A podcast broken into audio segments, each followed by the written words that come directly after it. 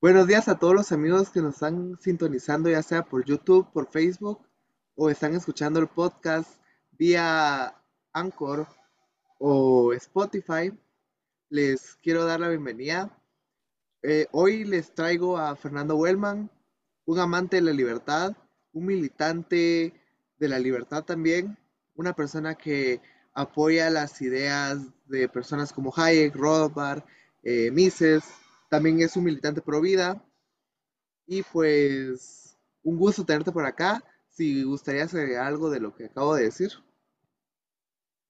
Eh, gracias Alejandro, muchas gracias por la invitación y también un saludo a todos los que, los que nos ven y nos escuchan. Eh, así es, yo soy un amante de la libertad o te podría decir un principiante amante de la libertad. Apenas hace un poco más de un año que empecé a, militar las ideas de la libertad. Eh, también soy activista pro vida, en esto sí llevo un poco más de tiempo, cuatro años haciendo activismo pro vida. Soy joven, tengo 22 años, soy estudiante de derecho, eh, también soy cristiano y a lo largo de los años he tratado de, de, encontrar mi identidad política, eh, combinando mis principios cristianos con mi defensa de la vida y mi amor por la libertad. Claro, creo que eh, en eso concordamos mucho, en, esas ideas de, la libertad, la vida y el cristianismo. Eh, como primera pregunta te tengo, ¿qué es el anarcocapitalismo? ¿Cómo, ¿Qué podrías decirme que es una persona que apoya o milita el anarcocapitalismo? Si te das cuenta, el, anarcocapitalismo eh, hace conjunto de, dos doctrinas. Uno sería el anarquismo y el otro sería el capitalismo. El capitalismo es un sistema político y económico en el cual el libre mercado es, es la base por el cual una sociedad prospera y una economía también prospera.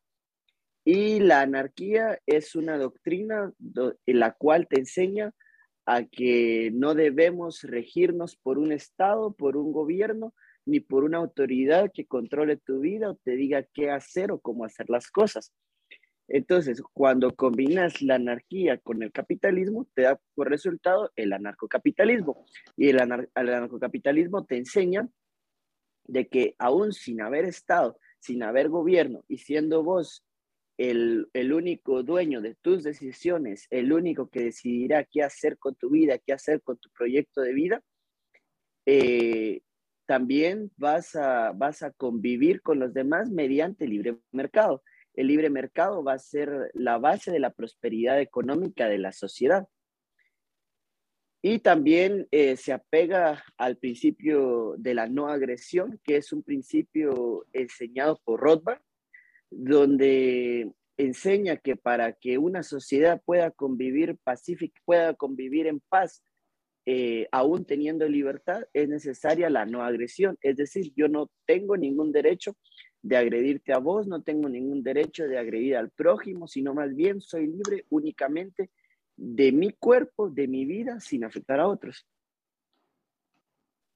Claro, en esto eh, me parece muy bien, ya que creo que cada quien es libre de hacer lo que quiera con su propia vida, eso está claro, y es uno de los principios que yo también apoyo, ya que eh, me considero desde cierto punto de vista un conservador libertario. Em, hablaste de que eras provida. ¿Cómo esto no interferiría entre los provida? Ya que hay mucha gente que dice que el liberalismo está a favor del aborto. ¿Qué le dirías a esas personas? Pues eh, yo pienso que no solo no se contradice, sino que al contrario, están en armonía. Es más, yo eh, a, una opinión muy personal, porque sé que hay muchos libertarios que no son pro pero a una opinión personal yo te diría que, un libertario, incluso un, un, ANCAP, eh, debe de ser pro vida. ¿Por qué? Porque así como dentro del liberalismo creemos en el principio de la no agresión, Asimismo, asesinar a un ser inocente, esté dentro del vientre o fuera del vientre, es un asesinato y viola el principio de la no agresión.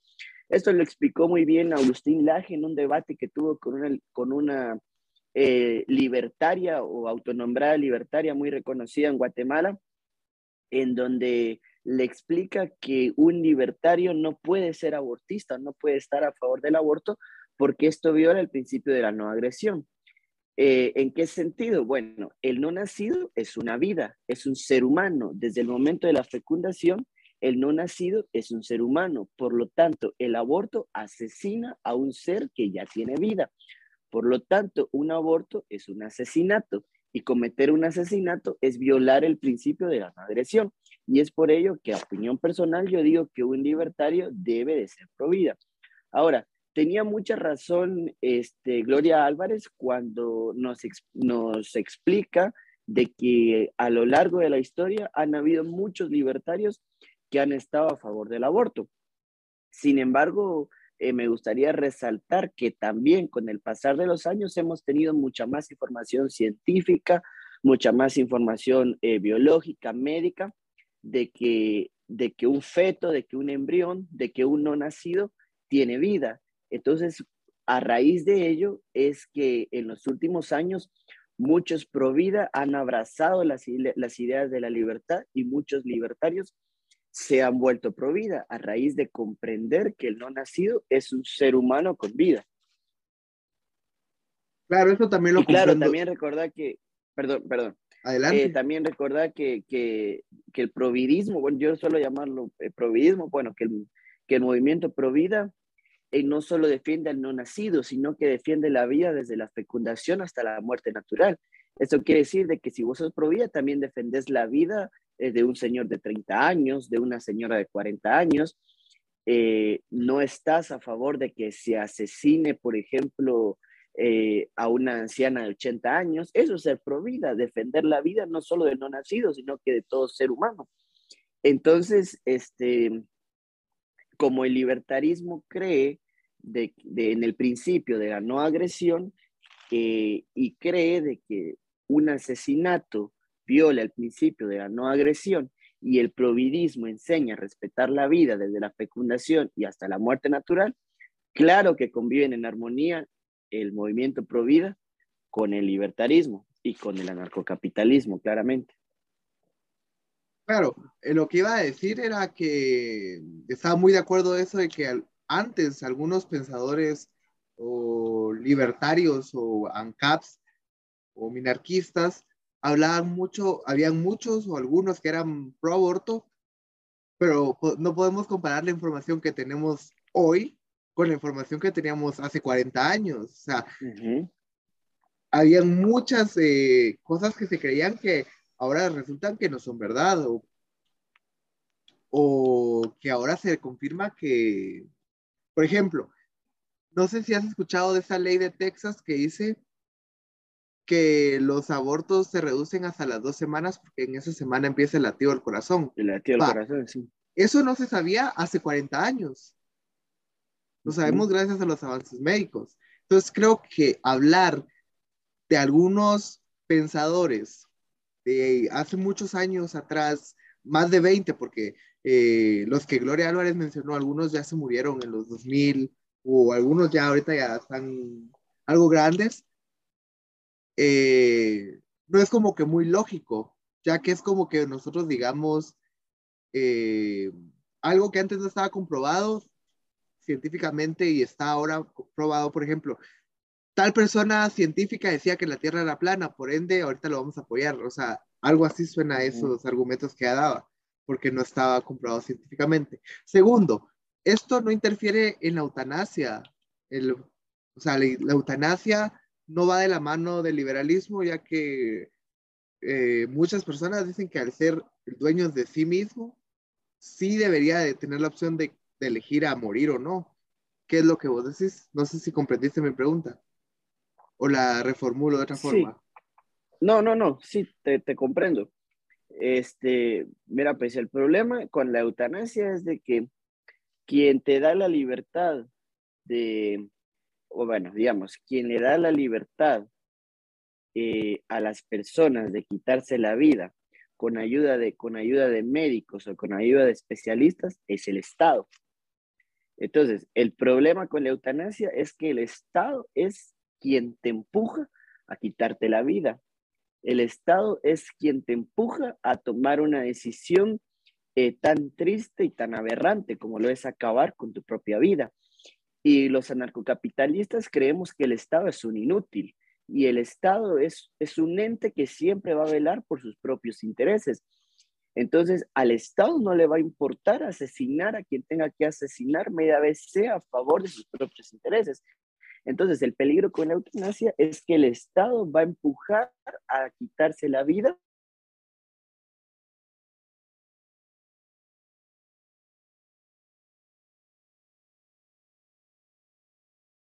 A las personas porque cree que esto le está generando un problema de revelación o de oposición.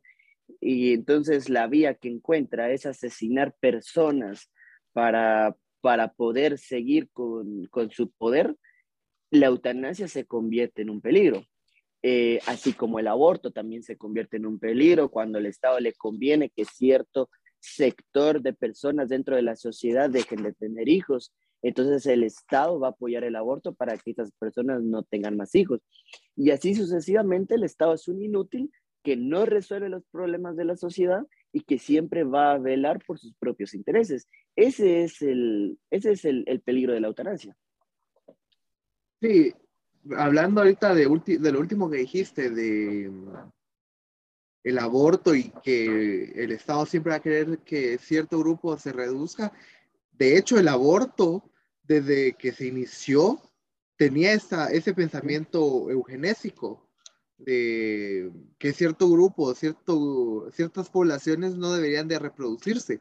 Y el Estado por eso apoyaba en esa época eh, el aborto en algunos países.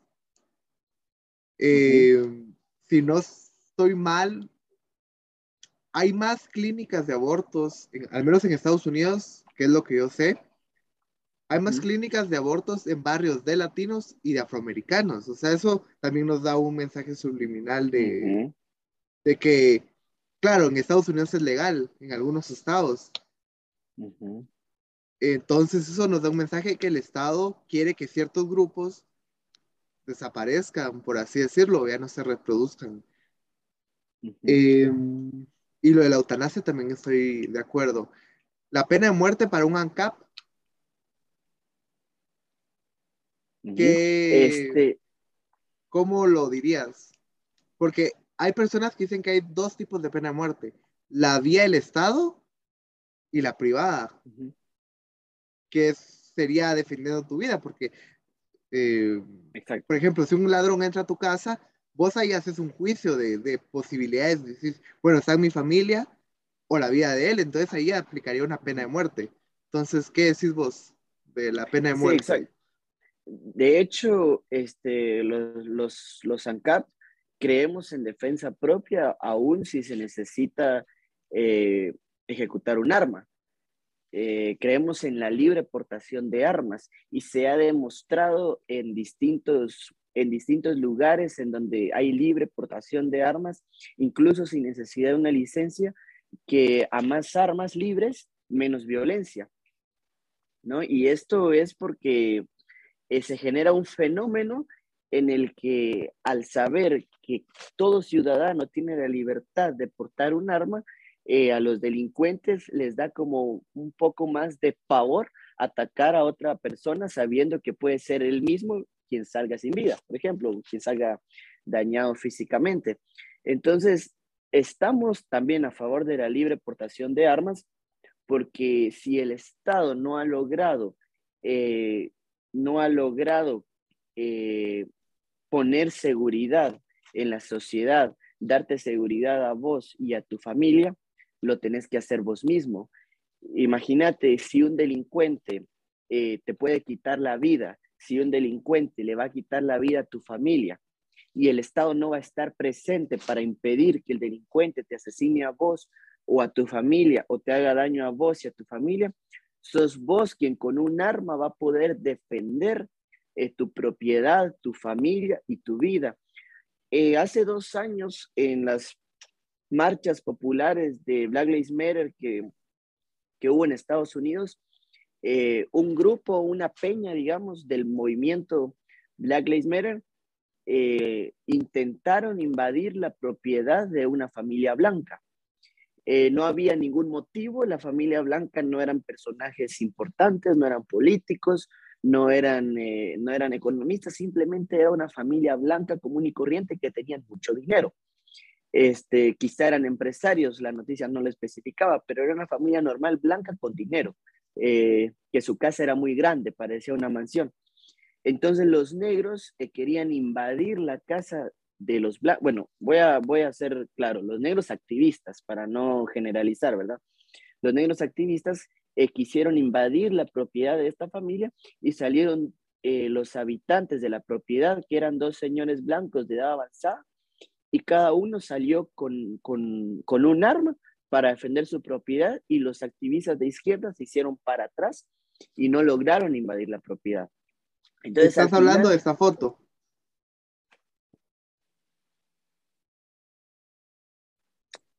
No sé si la miras ya. Sí, creo que sí, sí, sí. Sí, fue hace ya dos años, ¿verdad? Sí, fue en el 2020. Fue para las protestas del verano de 2020. Pues, pero ellos no eran ningún, no eran, no eran políticos, ¿verdad? No, solo era eh, gente que vivía alrededor de donde salían las protestas y los de Black Lives Matter, así como tomaron muchos negocios locales en New York, en California, en Georgia y en todos estos estados, así querían tomar y robarle a estas personas, entonces ellos salieron armados, usando su legítima defensa según la segunda Exactamente. Y el, y, el Estado no estuvo presente para no estuvo presente para defender la propiedad de los señores, incluso aunque aunque hubiese un eh, gobernante con el deseo de defender la seguridad eh, de las personas, aún así en la esencia, la existencia eh, del Estado no, no, vamos a ver, no, no, no se da basto para poder estar presente en cada rincón donde pueda haber un peligro que atente contra la vida de las personas. Por eso es de que la libre portación de armas es una opción muy favorable para que las personas puedan defenderse de personas que le quieran hacer daño. Y claro, este es, es, un ejemplo real de cómo las armas te pueden defender a vos, a tu familia y a tu propiedad. Eh, y como vos decís, también invadieron negocios, invadieron más propiedades y si los dueños de estas propiedades eh, hubiesen salido a tomar las armas y a defender lo que les pertenece, quizá otro gallo hubiera cantado. Eh, y no solo lo vemos en Estados Unidos, sino que también lo vemos en países latinos, donde grupos de izquierda toman, eh, toman propiedades, hacen con ella lo, lo que quieren.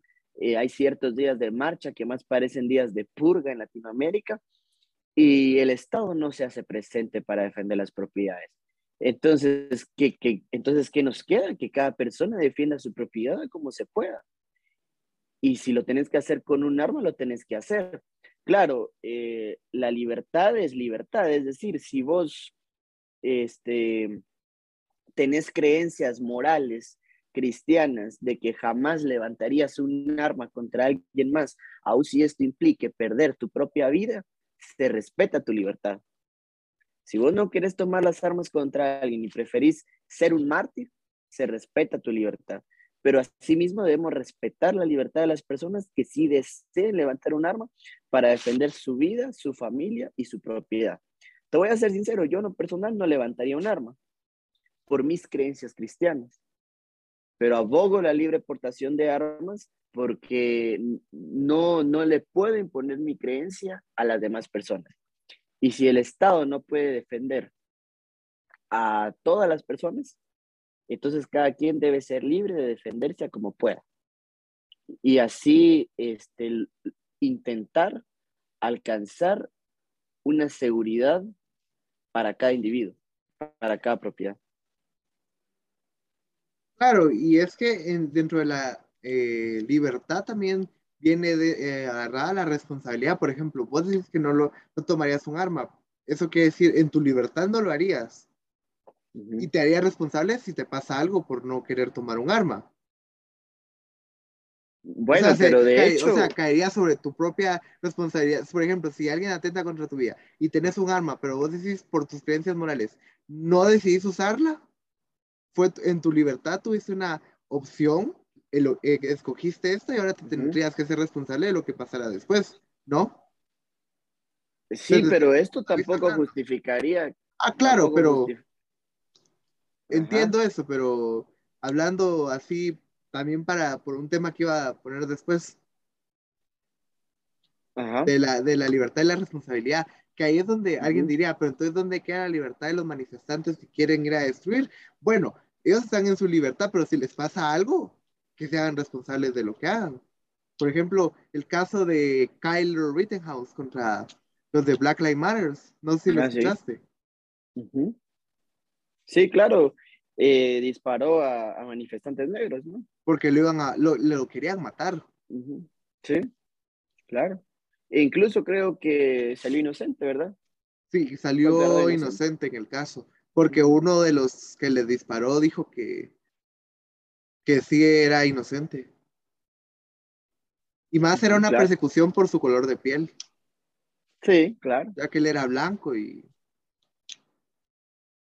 Y está mal visto ser blanco en Estados Unidos. no, ahora tenés que pedir perdón por ser blanco, tenés que pedir perdón por ser hombre.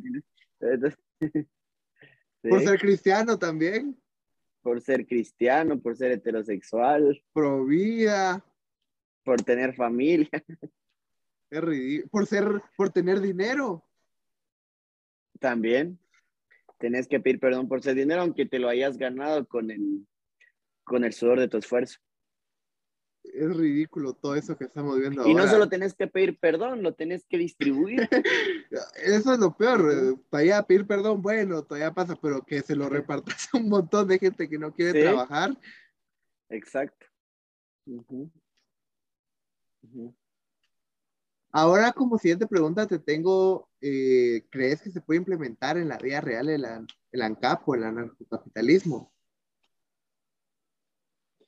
Eh, creo de que sí funcionaría, que sí sería posible, a pesar que, que hasta la fecha se le podría considerar como algo utópico, debido a que no ha habido un país que ponga en práctica el anarcocapitalismo y que haya logrado sobrevivir con el paso de los años. Por ejemplo, que haya podido, un país haya podido pasar 20 años en un sistema narcocapitalista, o bueno, mejor dicho, en una vida narcocapitalista, para que no se confunda sistema con Estado, ¿verdad?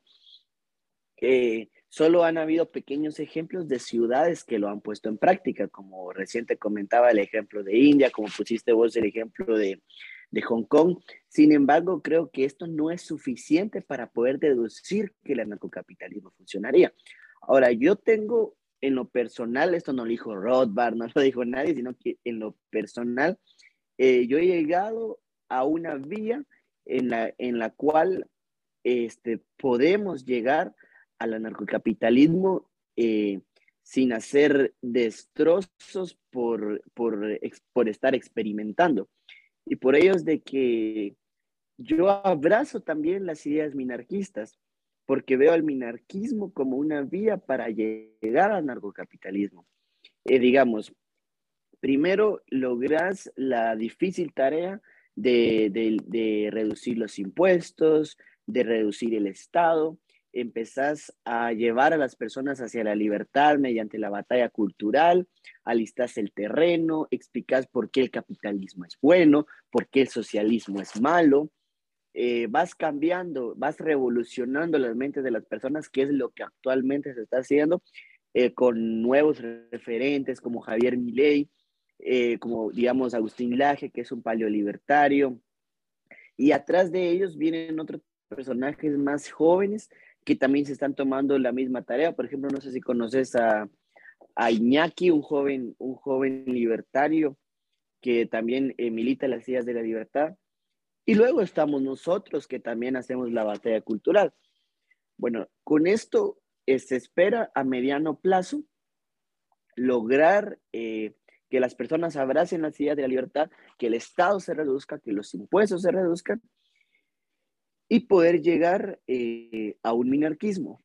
Es decir, que el Estado únicamente se encargue de defender la vida, la libertad y, y la propiedad. Y se encargue de cosas básicas como la seguridad y la justicia.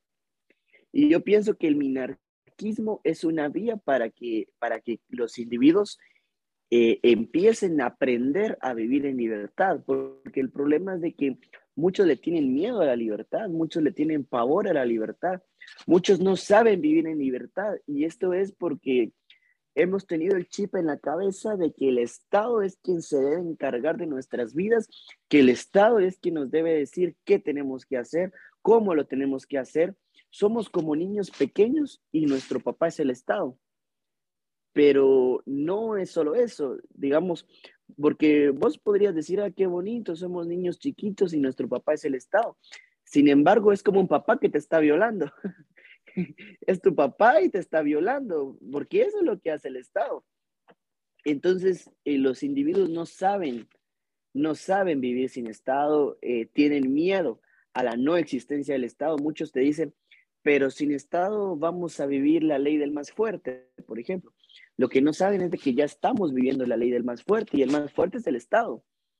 Y te dicen, a, los anarcocapitalistas siempre nos cuestionan y nos dicen, pero sin Estado, pero sin Estado, y, digamos, tienen pavor a vivir sin Estado. No saben ser libres, muchos no quieren ser libres.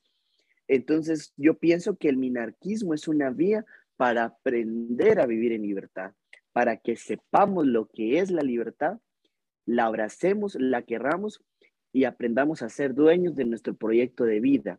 Aprendamos a avanzar solos, aprendamos a decidir eh, sobre nuestra vida y aprendamos a no intrometernos en la vida de los demás, a que aprendamos a que lo que nosotros pensamos, lo que nosotros creemos, no se lo podemos imponer al resto del mundo o al resto del país, sino que más bien cada quien es libre de creer lo que quiera, de opinar lo que desee, de decir lo que quiera y de hacer lo que desee, siempre y cuando no agreda a otros, el principio de la no agresión. Entonces creo al minarquismo como una vía para llegar al anarcocapitalismo. Claro, esto es, eh, es muy difícil. Eh, tenemos a una Latinoamérica hoy hundida en socialismo. No sé si un día será posible, no sé si mis ojos lo lleguen a ver, pero mientras estemos avanzando, por ejemplo, ahorita se está levantando una ola de libertarios por Latinoamérica y mientras mis ojos vean un avance, mientras yo sienta que estamos dando batalla cultural y que estamos avanzando y no estamos estancados, yo me voy a sentir animado en, en la militancia libertaria. Yo, digamos, yo casi no me identifico como anarcocapitalista, como minarquista, sino que cuando me preguntan, yo más bien digo que soy libertario que creo en la libertad, porque creo que no es momento de ponernos a debatir si lo correcto es el minarquismo o, el anarcocapitalismo o las distintas corrientes del libertarismo, sino que yo creo que más bien es momento de que nos unamos los que creemos en la libertad para hacerle frente a ideas socialistas, a ideas de izquierda, a los colectivistas, etcétera, y que defendamos el individualismo. Ya qué pasará después, lo vemos luego. Eh, pero ya que vos me estás preguntando si me considero narcocapitalista, creo que esa sería mi respuesta, que filosóficamente me considero narcocapitalista, pero que me identifico, identifico, digamos, oficialmente, únicamente como libertario y como un joven, digamos, como un joven libertario que ama la libertad, que busca libertad y que, y que pelea eh, por la libertad. El más, digamos, personalmente, yo también te diría que tengo mis creencias cristianas y yo creo de que, de que ningún sistema eh, podrá frenar los males del mundo, ningún, ningún sistema económico ni político eh, podrá hacer que la humanidad, podrá encaminar a la humanidad a una vida en completa paz y armonía. E incluso eh, yo creo de que esto va a colapsar y ahí, ahí es cuando va a llegar un rey, un rey al cual nosotros nos encomendamos a solucionar todos estos problemas. Pero, y creo de que todos los sistemas son imperfectos, pero si vos me preguntas cuál es el sistema menos imperfecto, el sistema que más funcionaría y un sistema en el cual eh, podamos vivir bien mientras tanto, eh, yo diría que es el sistema que más se apega a la libertad o son las ideas que más se apeguen a la libertad. Y estas son las ideas libertarias serían las ramas del libertarismo. Aunque la lucha es, es muy complicada, perdón si ya me extendí, pero la lucha es muy complicada. Por ejemplo, eh, tenemos, así como te conté de la ciudad de la India, eh, donde prosperó y en eso el Estado metió sus narices. Eh, también tenemos, por ejemplo, Liberland, que es una, es, es una tierra eh, llamada Zona de Nadie, que estaba al lado de, de, Croacia, ¿verdad? Croacia, y Croacia no, no se quiso hacer cargo de esta tierra, creo que son 7 kilómetros o 10 kilómetros, si no estoy mal. Era tierra de nadie. Entonces vino un, un libertario, llegó a la tierra, eh, la bautizó como Liberland, como un país, una nación soberana, eh, e implementó un sistema eh, libertario, donde no existían los impuestos, donde las personas iban a ser libres. Él quería un paraíso libertario en Liberland. Y al Croacia darse cuenta de lo que este hombre quería hacer con ese pedazo de tierra, al Croacia darse cuenta que este soñador libertario quería hacer un paraíso libertario en esa tierra, entonces dijo Croacia, ¿saben qué? Mejor siempre si es mío, démelo. siempre si es mío. Y, y Liberland quedó ya solo como un sueño, como una ilusión. Pero yo creo que todavía existe. Todavía la, creo que existe, que la Tierra sí existe. No, no, o sea, eh, o sea, si buscas en Google Liberland, sí te aparece como un, una nación independiente. Es que, es que recordar, es que recordar que las naciones no existen. Lo que, lo que, lo que hace a una nación. Una república. sí, pero digamos, ¿qué, ¿qué te hace república?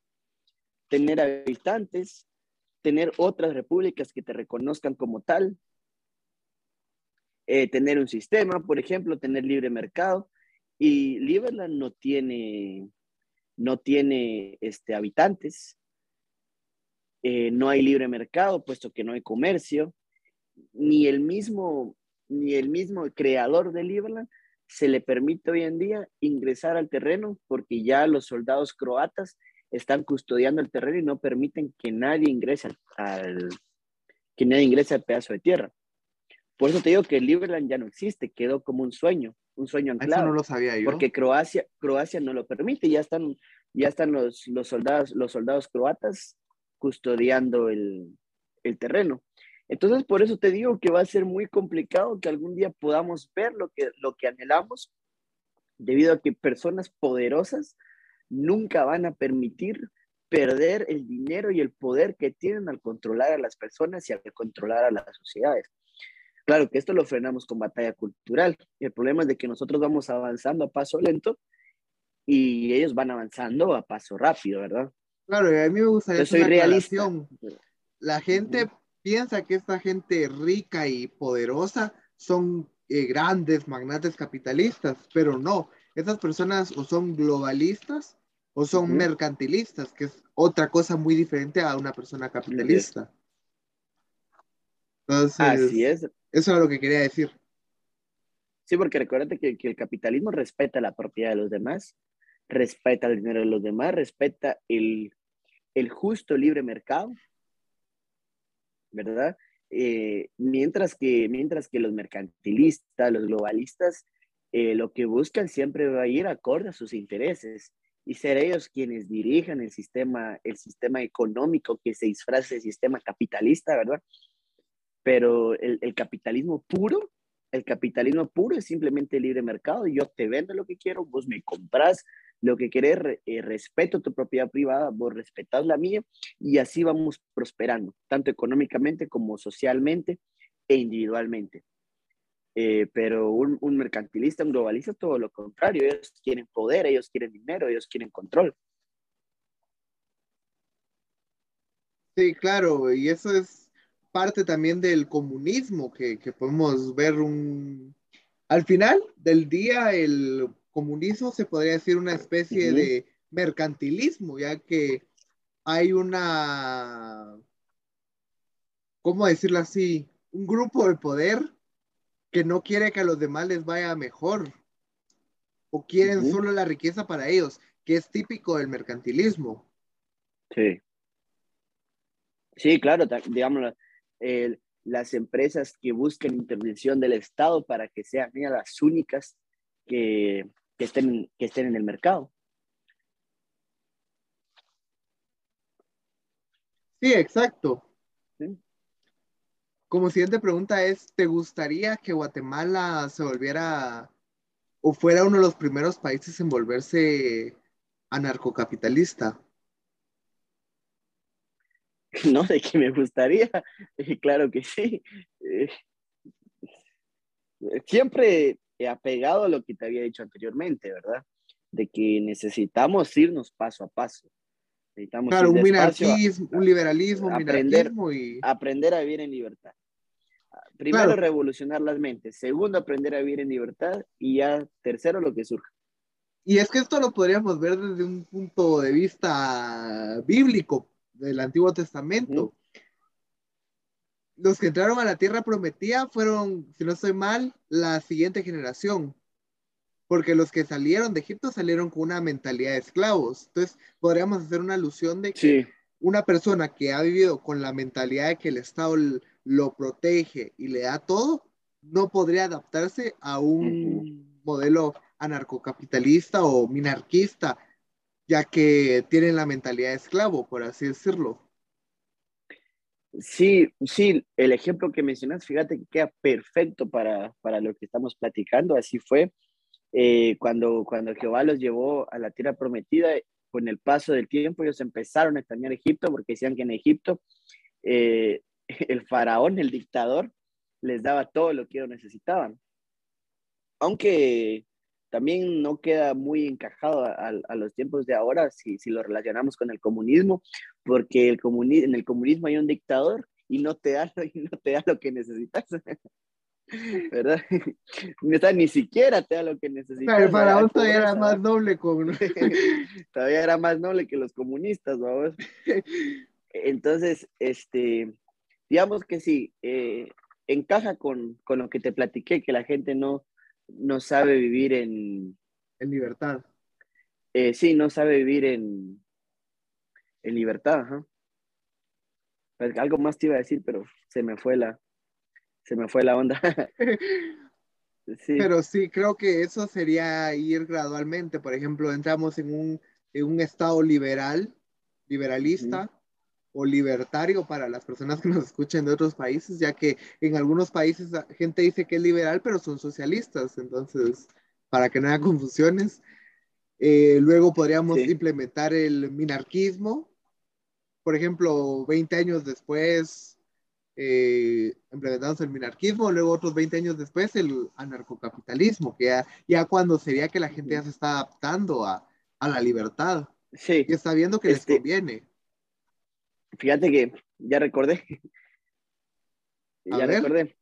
Y estaba escuchando un, podcast, eh, creo que de unos jóvenes libertarios, no recuerdo si eran mexicanos o peruanos, no recuerdo bien, eh, donde pusieron un tema sobre la mesa donde decían que dentro del anarcocapitalismo podía existir Estado, pero no Estado tal como lo conocemos, no un Estado, eh, no un Estado que se impone, sino un Estado voluntario, decían ellos, y eso te, te vuela la cabeza, así como, como en anarquía un Estado, si es anarquía no puede haber Estado, sino que simplemente lo que ellos explicaban, que podían haber organizaciones en donde voluntariamente las personas le dieran su dinero y esas organizaciones repartieran su dinero entre ellos. ¿Me entiendes? Voluntariamente. Claro, eso sí lo entiendo, de ahí es... Em, eh, entiendo si, tanto te cuesta ser dueño de tu dinero, si tanto te cuesta ser libre, pueden existir organizaciones dentro de la libertad donde libremente las personas se anoten, libremente las personas le den su dinero a la organización y que la organización empiece a repartir entre sus, entre sus adeptos, ¿verdad? Y asimismo igual puede, pueden decidir sobre tu, sobre tus, tus decisiones eh, sociales, culturales, cómo te mueves día a día. Por ejemplo, las personas que... Seguí, perdón. Claro, lo que no podría ser, digamos, esta, esta, este, ¿cómo se diría?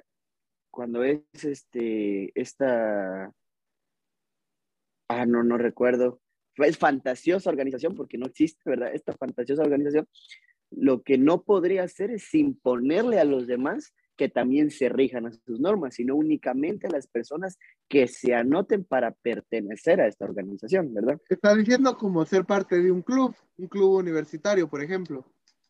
Sí, como un club en el cual vos le das tu dinero, es, mira, digamos así como en una iglesia, eh, los adeptos dan sus diezmos. Así mismo, pero la iglesia no puede imponerle a, los demás a que les den sus diezmos sino que voluntariamente los estudian. Ni siquiera a, los que van a la iglesia, o sea, cada quien da voluntariamente el diezmo y la, la ofrenda. Sí, exacto, voluntariamente.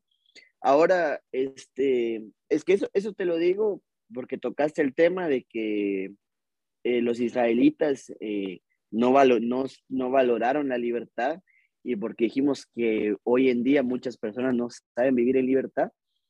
Entonces, estos jóvenes eh, libertarios lo pusieron así sobre la mesa, como quien dice, mira, pues tanto te cuesta vivir en libertad que haya una organización que decía sobre tu vida y que decía sobre tu dinero. Pero eso sí, vos voluntariamente te anotás para que un grupo de personas decidan sobre vos y no los vas y no vas a obligar a las demás personas a que también decidan sobre su vida, sino que sos vos el que vas a elegir que alguien más decida sobre tu vida pero no los demás, los demás que sean libres.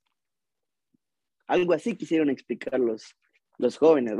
Y eso también podría aplicar para la gente que dice que, que le gusta el Estado porque ahí pueden... Es que no, no es como que el Estado solo haga eso, pero por ejemplo hay gente que dice, ¿y entonces qué pasará con la gente que no... No, no, ¿qué pasará cuando yo sea viejo? Mi jubilación. Ah, sí. Ahí podría servir ese ejemplo por ejemplo, van ahorrando con esa organización, le van dando dinero y esa organización guardaría, por ejemplo, eh, el 10% de lo que gana la gente. Correcto, y mira que, sí, mira que yo visité, yo visité decenas de asilos acá en Alta Verapaz. Eh, cuando salí de, de bachillerato, nuestro proyecto Nación lo hicimos, lo queríamos hacer en un asilo pero nos costó elegir cuál asilo necesitaba, este, necesitaba el, nuestro apoyo. Y habían asilos privados y públicos. Y créeme que los que más lo necesitaban eran los públicos. Entonces, este, esto quiere decir, como te lo había dicho en otro espacio, lo privado trabaja mejor que lo público. Entonces, ¿por qué le, le tendrían temor a pasar sus últimos días o sus días de oro, como se le dice cariñosamente, en un asilo privado o en organizaciones privadas, si ha demostrado trabajar bien. Y es más, dentro de una economía más libre, incluso los asilos privados estarían en mucho, en, en mejores condiciones de las que están ahora, brindarían un mejor servicio de lo que brindan ahora, porque una economía más libre genera más prosperidad económica para todos. Entonces hasta los asilos estarían en mejores condiciones y brindarían un mejor servicio. Es lo que no entienden, de que a más libertad todos mejoramos, a menos que exista alguien que, no quiera trabajar. Porque, o sea, estamos, estamos diciendo que en un sistema libre habría trabajo para todos. Ya si alguien no quiere trabajar, pues será su, alguien que sea su proyecto de vida. Exacto alguien que, no tenga el, la costumbre, la buena costumbre, el hábito de ahorrar, por ejemplo. Pero aún así, fíjate que aún para las personas que, plantearon mal su proyecto de vida, que no supieron ahorrar, aún así habría, habrían este, organizaciones privadas que ayudarían a personas que se quedaron sin dinero. Habrían organizaciones privadas que ayudarían a, a pobres y también eh, creo que un problema que tenemos algunas aquí en Guatemala y creo que en muchos países de Latinoamérica es que a cierta edad muchas personas ya no consiguen trabajo. Entonces creo que en Sí. una economía libre ya no habrían ciertas de estas restricciones para las personas que de alguna edad avanzada y podrían, por ejemplo, si yo durante mi juventud derroché mi dinero, podría por lo menos tener una segunda oportunidad de volver a intentar, aunque sea en mi vejez, para poder tener una vida digna en mi vejez. Ujú. Creo que eso el capitalismo lo ha demostrado muy bien, ya que podemos ver, eh, por ejemplo, en Estados Unidos, trabajo hay para todos, o sea, desde una persona que acaba de salir del high school hasta una persona que tal vez tenga Ujú. 70 años. Y es porque las economías son más libres que, por ejemplo, comparemos nuestra economía, aunque es una de las mejores de Centroamérica, está cerrada por, por ciertos estatutos, por ciertas normas, etcétera, etcétera, Sí. etcétera. Entonces creo que hasta Sí. las personas que, que quisieran trabajar de, de, de la tercera edad les saldría beneficiados. Claro, incluso si, si vos notás la lista de países que son más libres económicamente y los que son men- menos libres económicamente, eh, pareciera que estás viendo una lista de los países más prósperos con los países más pobres. Por ejemplo, hasta abajo está Venezuela, hasta abajo está Cuba. Entonces, te das cuenta que a más libertad, más prosperidad y a más intervención estatal, más pobreza. Claro, Fíjate que ayer, ayer, bueno, no recuerdo, hace un par de días, estaba platicando con un amigo de que estábamos planteando algo hipotético, no es que lo vamos a hacer, ¿verdad? De que sería bueno eh, crear una organización que acoja personas que, que duermen en la calle, porque acá en Alta Verapaz también hay muchas personas que duermen en banquetas, en, en los corredores de, de las municipalidades, por ejemplo. Y después nos pusimos a pensar, bueno, ¿qué pasaría? Inauguramos la organización, los acogemos, ¿y qué pasaría? Que el Estado empezaría a meter sus manos, ¿verdad? Y tendríamos que rendirles cuentas al Estado, tendríamos que, tendríamos que presentar esto, lo otro, y luego, si nuestra organización prospera, el Estado va a querer adueñarse de la causa.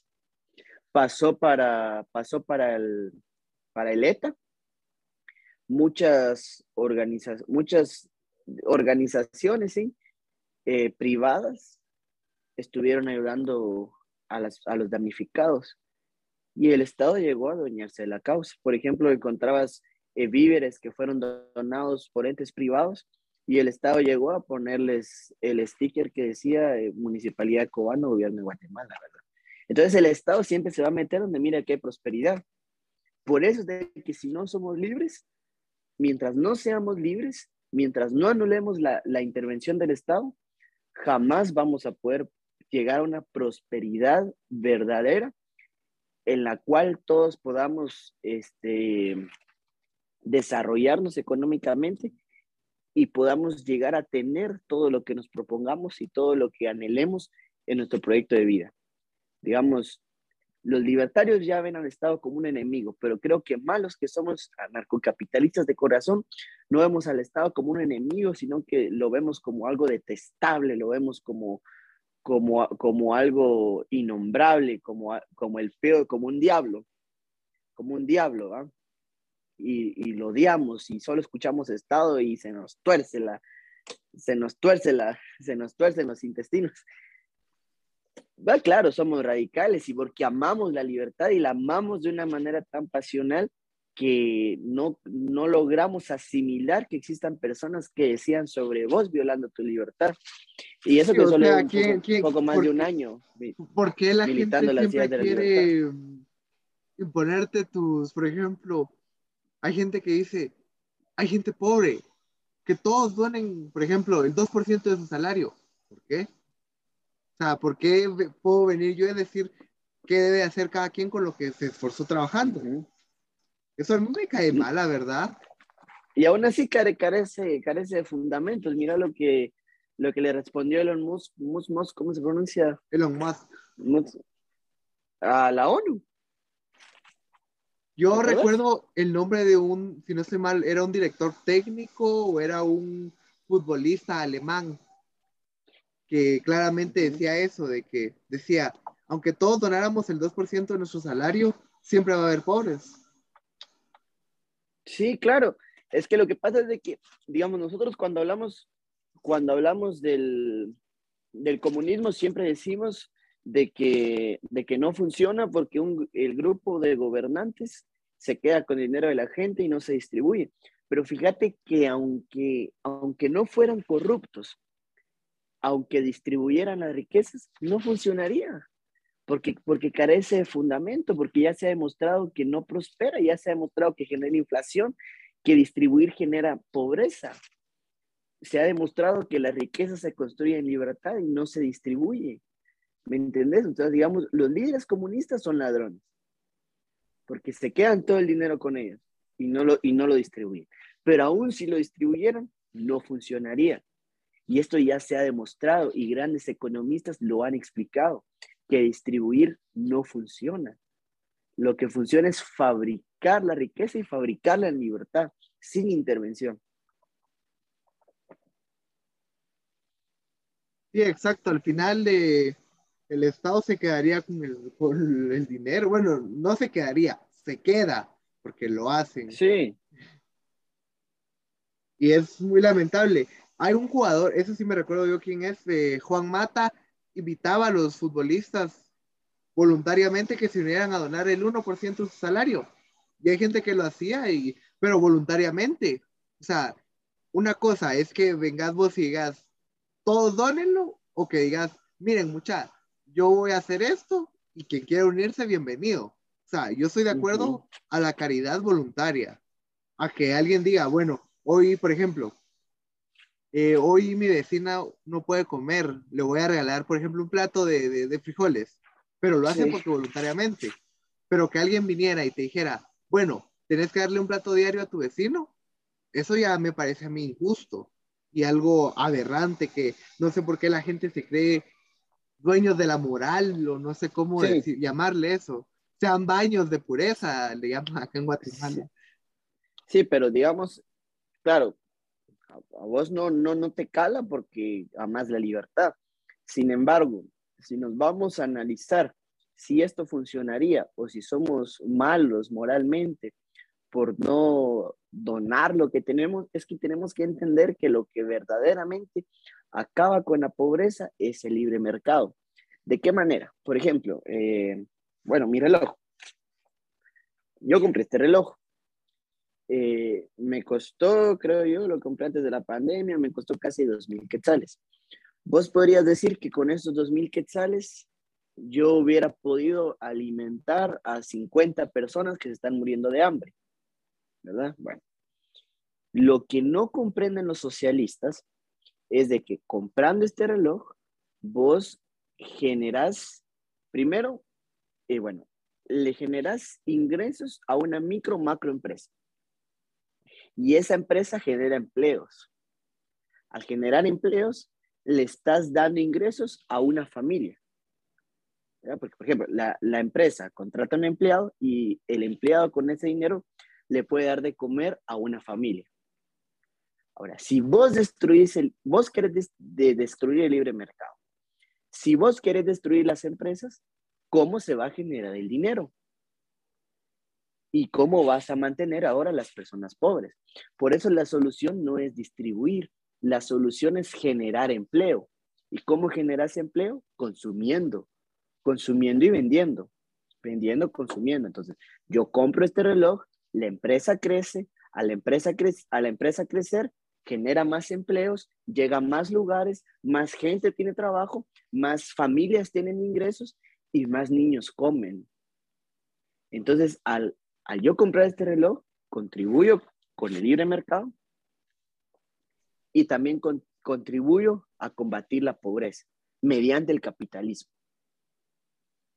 Sí, y eso lo he, esos ejemplos de, de que del dinero lo he escuchado también eh, mucha gente lo hace contra las iglesias, por ejemplo, una muy sonada es, una de las dos sonadas es Casa de Dios o La Frater, que dicen, en vez de construir esos megatemplos, por, podrían darle de comer a un millón de personas en Guatemala. Pero si nos damos cuenta, esa construcción genera empleo a los arquitectos, a los que venden cemento, a los que venden el alambre, a los que ponen la luz, a los que ponen agua y a todas estas personas que trabajan duro día a día para poderse ganar el dinero. Entonces, desde mi perspectiva, estos ejemplos que, que estamos dando ahorita es una forma de ver cómo generar riqueza desde un tipo de libre mercado, ya que, como dijiste, tu reloj debe comer a la persona del local donde lo venden, al que lo fabricó, al que fabricó es eléctrico, ¿verdad? Sí, es. Al que fabricó la batería, al que fabricó las agujas. Y así podemos. El centro comercial que acogió la, que acogió la Al que fabricó la pulsera, al que fabricó el hilo con que se hizo la pulsera. Y ahí podemos ir deshaciendo y podemos ver que una cosa tan simple como comprar un reloj le da de comer a varias personas. y no precisamente regalando el dinero. Correcto.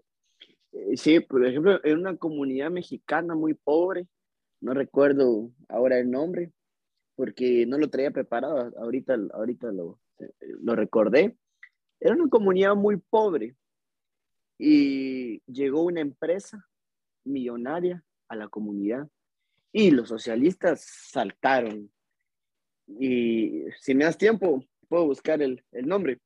Pero dale. Este, los socialistas, los socialistas saltaron y dijeron, ¿cómo va a ser posible que una empresa llegue a burlarse eh, de la gente pobre, como a presumir sus riquezas a gente que se está muriendo de hambre? Porque yo creo que las calles hasta eran, hasta eran de tierra, creo que no, no, había, no había asfalto.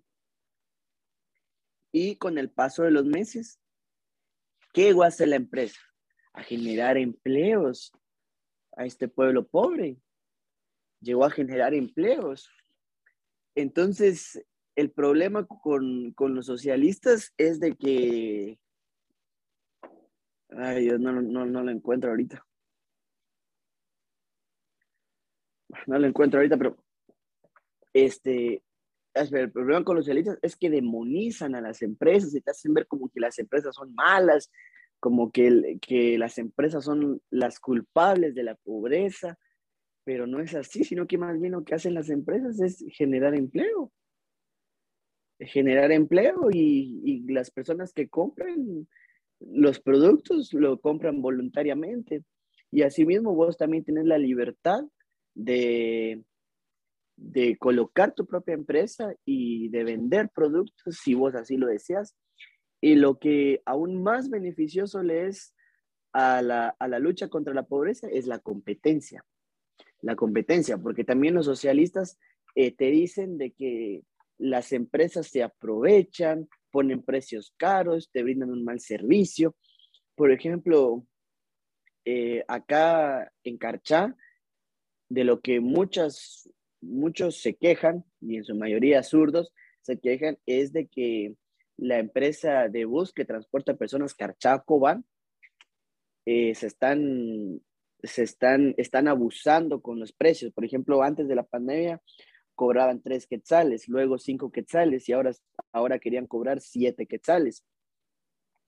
Esto debido a que, digamos, eh, quizá no se te puede hacer difícil pagarle siete quetzales a un transporte para que te lleve a Cobán. Cobán está a siete kilómetros.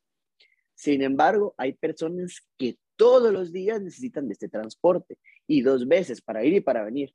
Entonces son 14 quetzales diarios y luego multiplicas 14 por 30, te das cuenta que realmente eh, serían unos quetzalitos que no le harían mal a la persona que está trabajando. No sé si tenés a la mano alguna calculadora, 14 por 30. Ahorita te digo. 14, sí, 14 por 30. 420. 420. Y hay personas que ganan, por ejemplo, mensual 700 quetzales. Imagínate, de 700 se te están yendo 420 en transporte. Y de ahí que te queda pagar taxi. Imagínate, lo más barato que tenés es bus. Eh, no hay tuk-tuks, acá no hay tuk-tuks. Entonces, ahí varios zurdos te decían, ya ves que la empresa es el problema, ya ves que si no hay intervención del Estado, la empresa abusa, porque ¿qué empezó a hacer la gente? empezó a buscar al Estado en este caso a la municipalidad, empezaron a buscar a la municipalidad para que la municipalidad le prohibiera a la empresa de buses cobrar siete quetzales. Y yo fui uno de los pocos, sino el único que dije, no hay que buscar al Estado para que les prohíba cobrar eso. ¿Sabes qué? Si la empresa te quiere cobrar siete quetzales, perfecto, que te cobre siete quetzales. Pero abrí la competencia. Porque solo hay una empresa de buses aquí. Entonces, si no querés que te cobres siete quetzales, no busques al Estado. Más bien, abrí la competencia. Y al vos abrir la competencia, va a llegar otra empresa de buses que por hacerle frente a la empresa de ahora, va a empezar a cobrar cinco quetzales, otra va a empezar a cobrar tres, y vos vas a ir viendo qué empresa te cobra más barato y te brinda el mejor servicio. Y al final, la que te brinda el mejor servicio es la que va a sobrevivir. Y la que te brinda un pésimo servicio, te cobra más caro, es la que va a morir. Entonces, la competencia es el espíritu de un buen servicio. La competencia es el espíritu de precios bajos. Porque obviamente, si vos sos la única empresa, si el Estado no te pone competencia, vos te aprovechas y vos cobras todo lo que quieras y brindas un mal servicio, exacto, monopolio, empresarios. Eso es lo que siempre he dicho de las Porque sabes que sos el único y que nadie te va a hacer frente. Eso es lo que siempre he dicho de las empresas acá en Guatemala, eh, al menos de las empresas de, de cable, telefonía y, e internet. Que por ejemplo, acá solo hay dos empresas de telefonía y cable e internet, respectivamente, que sería Claro y Tigo. Entonces ellos hacen lo que quieren, porque al final el servicio, bueno, claramente hay una empresa que es mejor que la otra, pero ah, hablando del servicio como eh, tratos y cosas así, en algunos en algunas de estas dos empresas el servicio es pésimo, el internet es malo, el cable también, pero lo que yo siempre he dicho es, ¿qué pasaría si viniera una empresa americana e invirtiera en Guatemala? No le quedaría nada más a, Claro y a Tigo que mejorar o bajarle de precio. Sí, claro. Pero, ¿qué es lo que pasa? Los impuestos a las empresas. Sí, es lo que no deja que inviertan en Guatemala. Lo que te iba a decir. Es lo mismo que te iba a decir, exacto. Eso, pero, pero muchos socialistas, para ellos la solución a esto es que el Estado te brinde el, sistema Samuel Pérez. telefónico, el servicio telefónico. Mucho, para ellos, la luz, por ejemplo, lo mismo pasa con la luz. ¿Y, qué dice Telma Cabrera? Que la solución es que... Va, y eso no, sé si oíste el internet gratis de Samuel Pérez. Sí, eh, no, no, no, no lo leí, pero sí recuerdo que Samuel Pérez dijo que eh, con el tema de, la luz, de, la luz, dijo que esto demuestra de que los, las empresas privadas son ineficientes. Y alguien le contestó, vos Samuel, ¿y cómo, y cómo es lo público? Si, con, si con Energuate, si con Energuate se te va la luz dos veces por mes, si la luz es pública, se te va a ir la luz cinco veces por día, le contestaron, ¿verdad? Entonces, no, sé ¿cuál es la solución? Pero eh, eh, he oído alguna gente con la que he hablado de Venezuela que allá tienen luz por sectores horario. Por ejemplo, un ejemplo, mm. en Carchá tienen luz de 7 a 8, un ejemplo. Mm. Y en Cobán tienen de 9 a 10. Es un ejemplo. Algo así tienen en Venezuela para que les dé, para que todos lleguen a tener energía eléctrica. Porque la luz es pública. Claro. te, voy a, poner un ejemplo cercano. Yo tengo un amigo de un barrio de Cobán. Luz tienen siempre. La luz es privada, con sus carencias y todo, porque no hay, porque no hay competencia, etc. Ellos tienen luz todo el tiempo. Sin embargo, el agua es pública. El agua te la da el Estado. Llevan como dos años sin agua. Creo que el agua llega una vez por semana o dos veces por semana y esos días ellos tienen que acumular el agua para que les alcance para toda la semana. Es lo mismo de Venezuela, solo que con agua. ¿Y cuál es la relación? Que Esto pasa en Venezuela porque la luz es pública y esto pasa en Cobán o en Guatemala, porque el agua es pública. Eso significa que lo público siempre va a ser ineficiente. Solo que, por ejemplo, en el área donde yo vivo, o sea, yo pago agua pública, bueno, no yo, sino mi familia, pagamos agua privada, que es la que da el condominio. Ah, ya. Que el pozo es del condominio.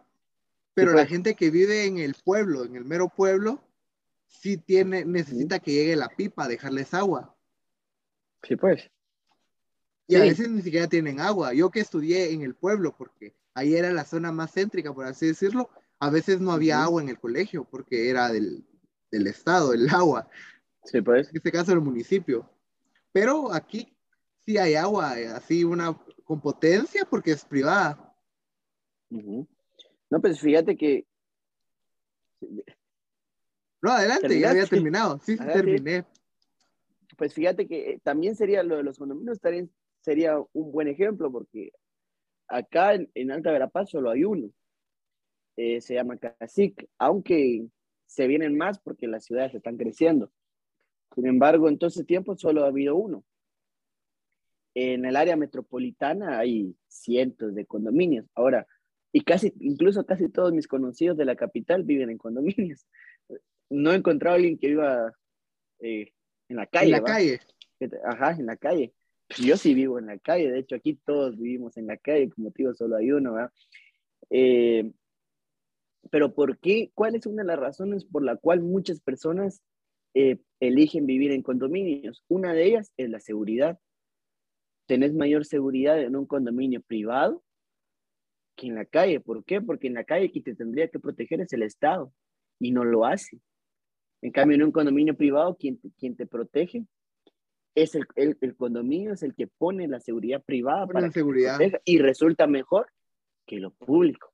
Y muchos socialistas viven en condominios. es lo más curioso. Sí, aparte de la seguridad privada está eh, el muro perimetral y el, no sé cómo se llama, creo que se llama Reiter, algo así, que es como un alambre eléctrico que está encima del muro. Ah, sí, pues. Entonces, por ejemplo, a la hora de que alguien se quisiera cruzar para robar, se electrocuta. Sí, ajá. Eso lo tiene muchas propiedades acá también. Mucha gente pues, en sus casas. Incluso mi abuelo, digamos, que construyó su casa en los años 50, lo que hacía era, era colocar pedazos de, vidrio para que si un ladrón intentaba pasar y se le insertara el, vidrio, pues. Y eso, no lo, eso no lo hace el Estado. Exacto. Sí, y sí, acá en el área donde vivo sí hay muchos condominios, de hecho siguen construyendo, porque la gente prefiere por seguridad y por muchas cosas más vivir en condominios, porque no solo la seguridad, sino también eh, las calles de los condominios es muy diferente a, una, a un barrio popular. Sí. Y la, eh, el agua, bueno, la luz no podemos decir nada porque todos tenemos la misma luz, pero eh, incluso la basura la recoge, es una entidad privada que es pagada por el, por el, por cada individuo del condominio. Entonces, hasta ese, hasta ese, ¿cómo se llama? Servicio es mejor que un público, porque la gente del pueblo a veces dice que no pasan o que no se quieren llevar ciertas cosas. Cuando acá, por ejemplo, a, a nosotros hasta una cama una vez sacamos y se la llevaron porque es privado. Sí, pues. No, pero incluso hasta, hasta basureros privados darían más, eh, serían más favorables que ahora con, con basureros públicos, ¿verdad? Porque, por ejemplo, pues, con el público, solo dos veces por semana puedes sacar la basura. En cambio, si, existieran basureros privados fuera de los, de los, de los condominios, Quizás te podrías elegir qué servicio de basura te parece mejor, qué días te parecen mejor. Incluso con, con el tema de los condominios, donde vos hablabas de que, digamos, las calles eran eh, muy distintas, también se podría poner de ejemplo cuando a alguien no le cala cómo es de que los anarcocapitalistas hablamos de carreteras privadas. Porque a muchos les vuela la cabeza cuando decimos que optamos por privatizar las carreteras. Me pasó con, con un amigo que está en fase de, de, socializarse. Está en fase de, entender las ideas de, derecha y el liberalismo y, ya en muchas cosas ha, agarrado la onda, pero cuando yo le hablé de, la idea de privatizar las carreteras, a la gran me dijo, ahí, ahí sí te fuiste a la punta, ¿va? Pero sería mejor. Realmente sería mejor, tendrías carreteras en mejor estado. Te voy a poner un ejemplo. ¿Conoces la VAS? Es una carretera hermosa. Es una carretera que cuando vos entras está por acá por eh, Carretera del Salvador, te vas por Colmenas, eh, Vía Canales, todo eso. Cuando entras, es para ir como a Matitlán y el puerto. Cuando vos entras, hay una garita de peaje. Pagás y, cuando la primera vez que entré dije, ay, hay que pagar para pasar acá. Cuando pasamos sin hoyos, con seguridad, porque pues tiene su, su, vallas y cada cierto lugar hay una garita también, porque hay condominios. Ajá. Y está alumbrada. pues. Voy a buscar una foto para ver que, para que la gente la vea también. Es una carretera muy bonita, que si tenés la oportunidad de tomarla, usala. Pero comparamos esa y una carretera del Estado y podemos ver lo ineficiente que es. El problema es cuando muchos quizá te entiendan que el servicio sería mejor, pero luego te preguntarían qué pasa con la gente que no lo puede pagar.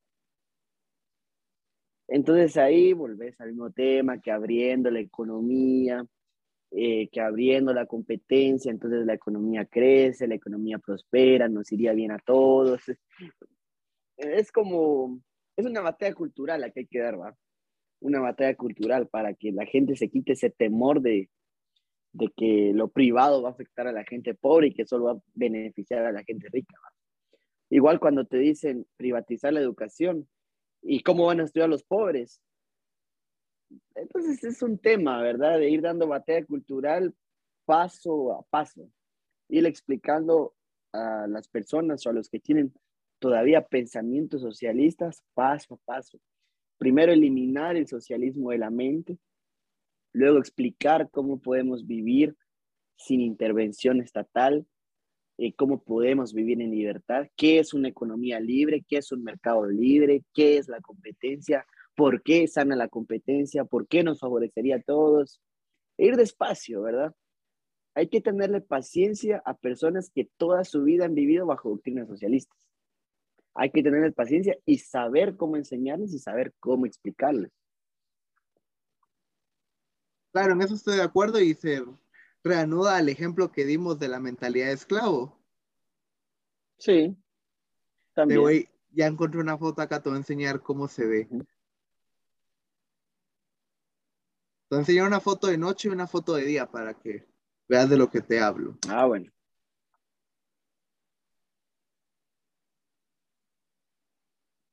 Esta es la carretera de noche. Obviamente es más larga, pero esa es la foto que encontré. Como podemos ver ahí, ahí está bien, ¿cómo se llama esto? Bien señalizada, no tiene ningún bache ahí y tiene pues. buenas subdivisiones y tiene alumbrado, que lo podemos ver acá que es, son estas cosas amarillas. Y ahora te voy a enseñar cómo se mira otra zona de, de día. Solo déjame abrir la foto. Que ahí descargué varias para para mostrarte desde varios puntos. Pero esa, esa es la que siempre tomo cuando vamos al puerto o, de viaje así al interior. O sea, comparado esta carretera con, por ejemplo, el famoso... Hasta el marco de la señalización. E, exacto. Pero se me olvidó cómo se llama esa de Chimaltenango, la mega obra de Jimmy. Sí. El no, libramento de Chimaltenango. Sí. Y no solo eso, sino que el tráfico. Ah, sí, ahí fluye más rápido. Sí. Ni hoyos No, no, en Chimaltenango, te digo yo. Ah, sí, sí, sí. Sí, porque cada cierto tiempo se derrumban. Cambio ahí de una vez pensaron en eso para que no se derrumbara y pusieron esas como pues. divisiones de cemento. No es tan cara.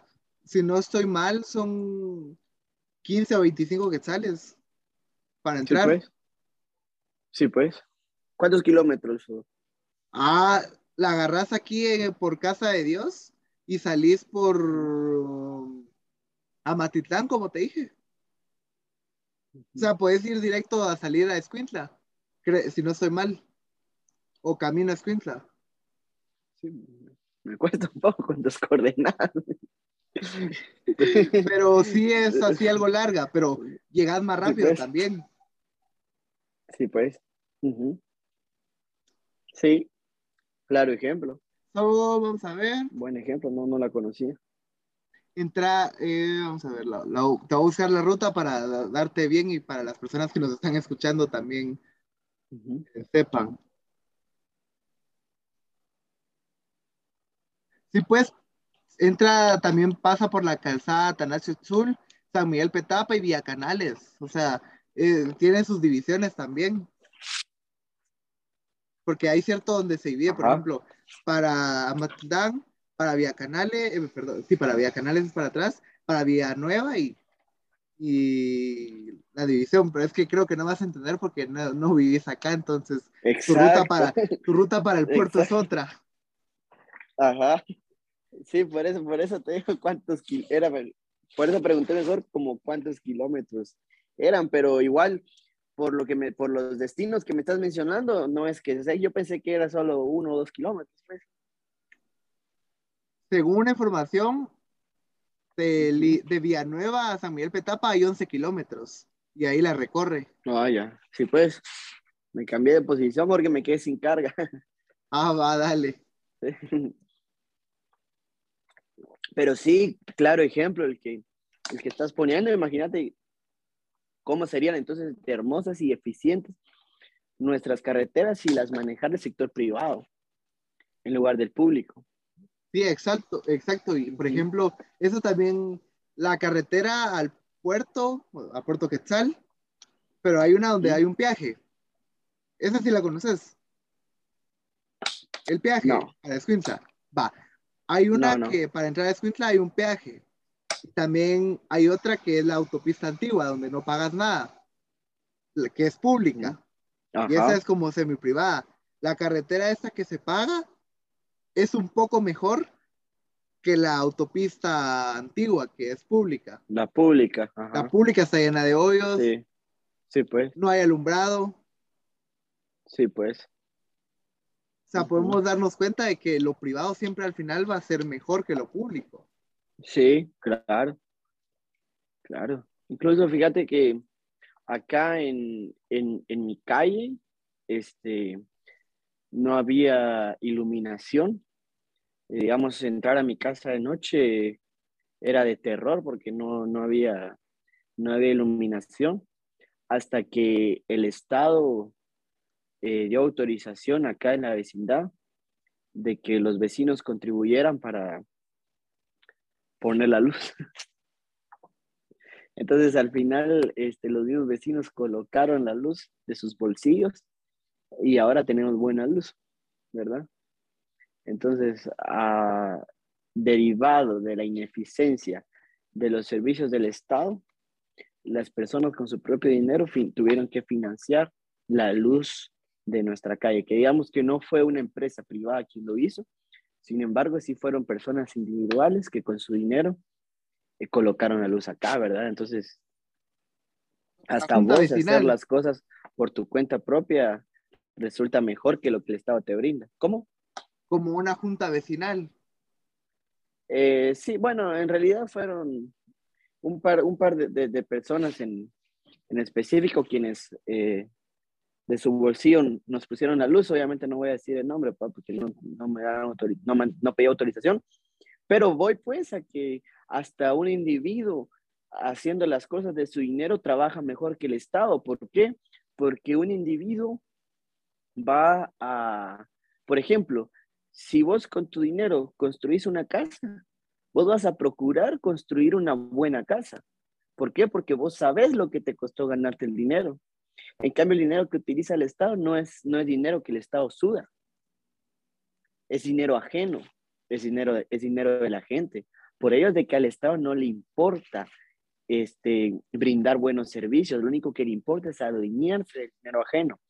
Es, por ejemplo, ¿por qué crees de que eh, los estudiantes que trabajan y estudian y que se financian sus estudios con su trabajo, muchas veces eh, rinden mejor que los estudiantes eh, donde que los estudiantes que sus papás les, les, este, les financian sus estudios. Claramente porque al estudiante que le suda la frente por pagar sus estudios, sabe lo que le cuesta, sabe lo que se esforzó y por lo tanto hace un buen uso de su dinero y no lo desperdicia. Esto no quiere decir que no hayan estudiantes eh, que, que financien sus papás, que eso no quiere decir que, bueno, eso no quiere decir que todos los estudiantes que, que sus padres los financian sean malos estudiantes, no sino que te pongo de ejemplo que, que en su mayoría suelen dar mejores resultados los que se autofinancian sus estudios, porque ellos saben cuánto les costó. Ahora, aquí voy. No solo aplican los estudios. No solo aplican los estudios. Porque no sé, la vez pasada andaba girando un video en TikTok donde en una fiesta un tipo metió un Ferrari en una piscina. Ah, sí, lo mencionaste en el, en el live. pasado, No lo superas. o sea, ¿cómo vas a meter un Ferrari en una piscina? Pues, o sea, está en tu libertad, pues, pero. Que quizá era de su papá. O... Ajá. No sé si o se lo regalaron. Era, patojo, era, ya. era un pues, patojo. Sí, Ajá. Pero a lo que voy con eso es de que al Estado no le cuesta el dinero que posee. El Estado solo recibe solo recibe el dinero de la gente que es de la, de la clase trabajadora. Al Estado no le cuesta el dinero. Por eso se le hace fácil robar y se le hace fácil brindar este, malos servicios. Por ejemplo, hoy salió la noticia acá en Carchá que la municipalidad perdió eh, no recuerdo, 7 o 17 millones porque no lo ejecutó. El dinero quedó volando, no lo ejecutó. Imagínate, son 7, 17 millones, ahí busco la cifra exacta, que la gente lo sudó y que se lo dio al Estado esperando que el Estado lo invirtiera en, en servicios eficientes para la población. Pero como al Estado no le cuesta, lo que hizo fue que no lo ejecutó y ese dinero se perdió. Claro. Acá en mi municipio había un, un alcalde que al menos yo no compartía sus ideas, pero tal vez desde cierto punto de vista sí aplicaba bien el dinero, al menos en crear escuelas. Luego llegó el actual alcalde y el, actual alcalde es un desastre. Es, lleva tres años, tres, perdón, tres periodos contando este. Eh, la vez pasada lo que hicimos, bueno, no quisimos porque yo no voté acá, ni, bueno, yo no voté ni mi familia votó acá, eh, lo quisieron sacar, pero por alguna razón misteriosa volvió a, volvió a quedar. Pero el punto es que las carreteras están ¿De San José Pinula esos dos? De San José Pinula. Pero no es el, es el topo. ¿no? No, ese aparte es Santa Catarina Pinula. Ah, ya, ya, ya. San José Pinula. San José Pinula es, ah, es donde yo estoy. Santa Catarina es donde está este Sebastián. Que al ah, menos desde mi perspectiva pienso que sí está haciendo las cosas bien. No sé si has visto. En Santa Catarina. Ajá. Ah, ya.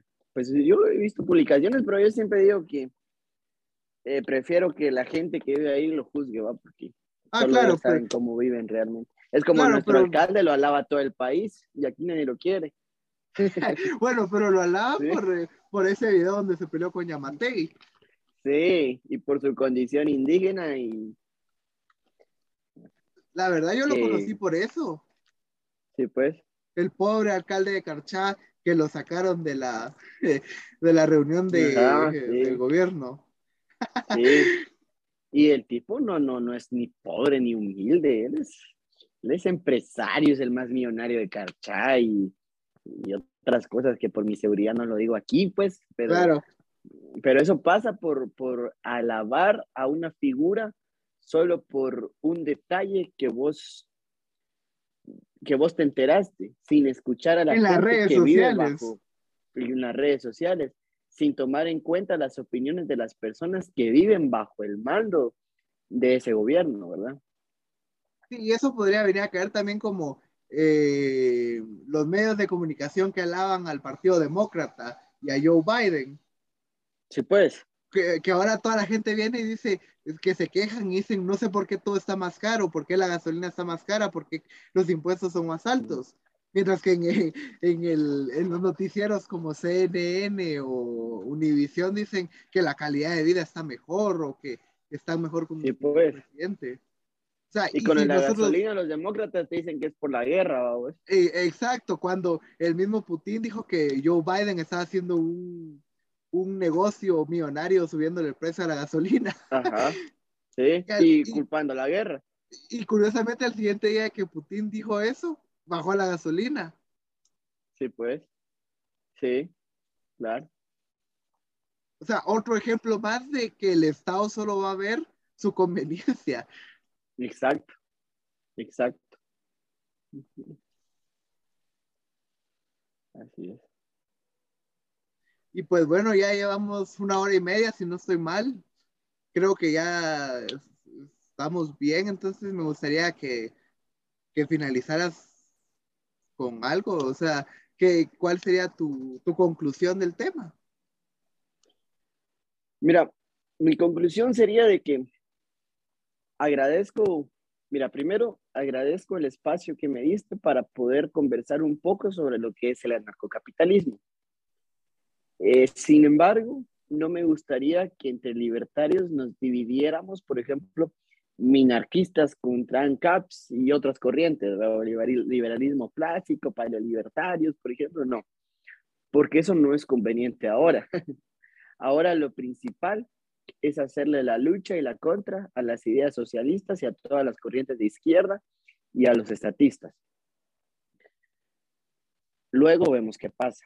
Entonces, digamos, un consejo o una petición para los que apoyan en las ideas de la libertad es que nos sigamos concentrando en defender y en luchar por la libertad, más allá de a qué corriente pertenezcamos, más allá de qué corriente la consideremos más favorable, sino que más bien ahora concentrémonos en dar batalla cultural, en enseñar lo que es la libertad, en defender la libertad y en revolucionar las mentes para alejarlas de las ideas socialistas y comunistas concentrémonos en eso.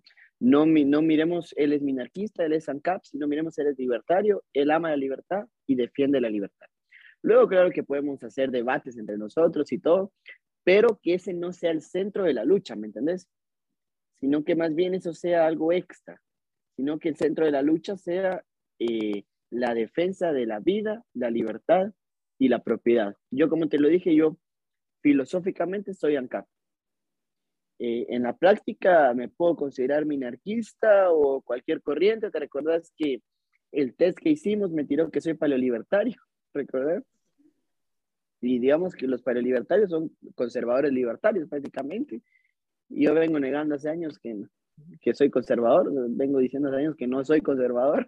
Y, y eso me, me, me, lanzó el resultado, obviamente con margen de error, no es que sea paleolibertario, sino que, pero sí me dio a pensar el, el por qué ¿por qué me, me, me dio como resultado Claro, porque lo aplicaste en tu vida. O sea, desde tu perspectiva moral, en ciertos puntos. Sí, aunque hay muchas ideas conservadoras que ni siquiera las aplico en mi vida. Entonces no sé por qué me dio eso, pero como te digo, este, no, nos vamos a, a, no nos vamos a frenar para hablar de eso, sino que sin importar la corriente que pertenezcamos, nos este, hacer la lucha por la libertad. Primero, liberarnos de las garras del Estado, liberarnos de las garras del Estado, liberarnos de las doctrinas socialistas, dar la batalla cultural y pelear por la libertad. La verdad es que sí, estoy muy de acuerdo. Hay que, como diría Javier Milei, primero demos la batalla contra los zurdos y después discutamos nuestras diferencias. Porque Exacto. hay una frase que dice divide y vencerás. Y mientras nosotros estemos divididos, el comunismo va a tomar eh, camino entre los jóvenes. Exacto. Y eso es peligroso, porque entonces al final del día se va a volver una mayoría, ya que la gente, la gente joven va a ser el futuro. Entonces, Exacto. ¿cómo van a crear a sus hijos? Bueno, si es que tienen hijos, ¿verdad? Pero porque la cultura progre no, no, no sé por qué está en contra de tener hijos, pero bueno, es otro tema. Pero al final del día... Sí, sabes. pero al final del día ellos van a crear a sus hijos con sus propios pensamientos y al final, si nosotros no damos la batalla, ¿quién la dará? Y tendremos que pelear nosotros eh, como decía un filósofo, llegará el día en que se tendrá que desenvainar una espada para decir que el pasto es verde. el pasto es verde, sí. Exacto. No, y, como te digo, por ejemplo, vos me, me podés ver, por ejemplo, en, en, mi foto de perfil, tal vez miras el, símbolo anarquista, eh, hasta he querido eh, mandar a hacer una camisa con el símbolo anarquista, porque me siento bien, porque amo la libertad y porque filosóficamente soy ANCAP. Pero prefiero que me, que me identifiquen como libertario, ¿verdad? Como libertario, como amante de la libertad y que en esa misma senda vayamos todos. Sí, en eso estoy de acuerdo. Eh, y pues bueno, gracias por estar acá un gusto tenerte por acá. Ya sabes que cuando querrás sos bienvenido a casa, un espacio para vos. Eh, estuvo muy interesante todo lo que dijiste, la verdad, hay cosas que yo no sabía, como lo, de, lo del pueblo de la India o la Ciudad de México. Que ya no pude, ya no encontré el nombre de, del, de ese pueblo de México, pero sí.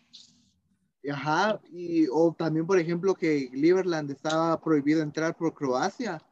Que a mí la verdad sí me llamaba la atención, por ejemplo, un día viajar a Croacia solo para entrar a Liberland y ver cómo era, pero veo que ya no se puede. Entonces, muchísimas gracias y pues gracias a todos los que nos vieron y a todos los que nos escucharon. Eh, nos vemos en una próxima. Que tengan un feliz día y recuerden, hay que defender la libertad, la propiedad y la vida para tener un buen futuro próspero. Gracias.